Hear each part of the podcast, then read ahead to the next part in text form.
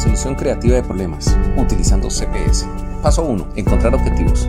De acuerdo a nuestros intereses que nos surgen como docentes, eh, nos inclinamos al tema de la lectura, pero sobre todo a esa lectura que es gustosa y cómoda, que debe despertar en todas las personas y especialmente en los niños de grado superior como el grado undécimo, ese apasionamiento hacia ella. Utilizamos el método de las tres I, influencia, importancia, imaginación, y llegamos a la conclusión de que nos gustaría que nuestros estudiantes aprendieran a escribir correctamente en las redes sociales. Nos gustaría también que nuestros estudiantes utilizaran una correcta ortografía al escribir. Sería genial que se interesaran por escribir correctamente. Sería maravilloso que ellos mejoraran su comprensión de lectura, que encontraran libros que les apasionen y que leyeran ojalá un libro cada mes. Pero eso sí, que lo lean correctamente y escriban correctamente.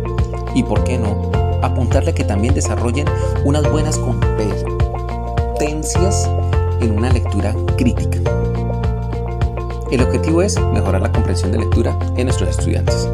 Paso 2. Encontrar hechos. Se realiza un mapa mental para desarrollar estas ideas y las particularidades que surgen a partir de su objetivo central que diseñes una lluvia de ideas en el cual se tengo en cuenta los aspectos negativos.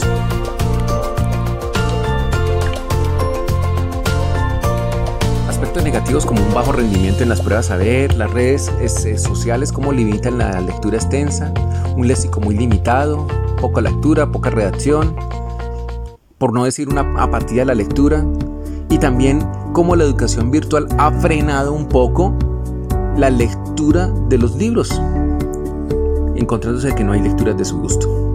Paso 3. Encontrar problemas. Teniendo en cuenta la influencia, la importancia y la imaginación, sacamos tres grandes interrogantes, como por ejemplo, ¿cómo se puede utilizar la tecnología en favor de la lectura? ¿Cómo mejorar la comprensión de lectura a través de la educación virtual? ¿Y cómo podría encontrar lectura del gusto? Entonces, la baja comprensión de lectura se debe a que los estudiantes no leen, pero podemos decir que no tienen la adecuada motivación. Con esta herramienta evidencio que hay problemas que son solucionables ya que permiten ahondar en el tema, mejorar la comprensión de lectura y se traducen en preguntas que poseen un valor de accesibilidad. Paso 4. Encontrar ideas. Se realizó una matriz de innovación donde la convergencia, teniendo en cuenta la innovación y el impacto, podemos deducir que crear un blog de diversas lecturas y ejercicios para que los estudiantes elijan una de su gusto y de esta manera podrán explorar su vocación lectora llegando al libro podremos exigir una lectura mensual de una obra y proponerlo en el currículo. Destacar obras juveniles que las descarguen en su celular y que las lean. O que el docente construya unos boletines informativos y que los estén entregando cada ocho días de una manera que llame la atención. En el paso 5 encontrar soluciones. Debemos aterrizar esta idea y volverlo una acción y por consiguiente buscar una solución. Pero debemos responder a ciertos criterios condiciones. La divergencia sería hacer un blog de lectura con una guía de lectura y un taller de lectura y los boletines informativos.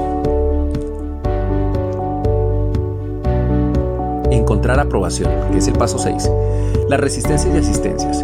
Podríamos decir que entre resistencias eh, vemos que estamos construyendo un blog con los criterios de un esquema, del esquema que estábamos explicando Mm, estamos haciendo una lista de obras juveniles que impacten de buena manera a los estudiantes.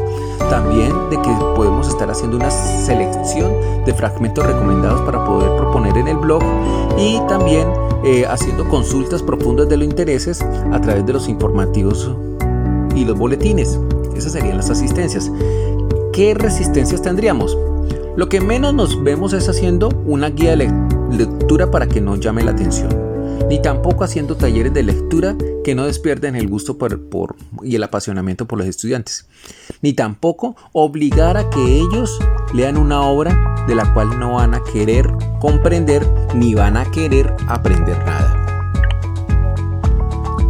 Por tal razón, la comprensión lectura tiene que salir de manera natural, teniendo en cuenta las acciones, el tiempo y a quién va a ser dirigido y los responsables intereses de los estudiantes, el tiempo, la selección de esos elementos, se hace vital para que los estudiantes y los docentes tengan una excelente armonía y se pueda llegar a crear unos espacios virtuales de sana convivencia con la lectura.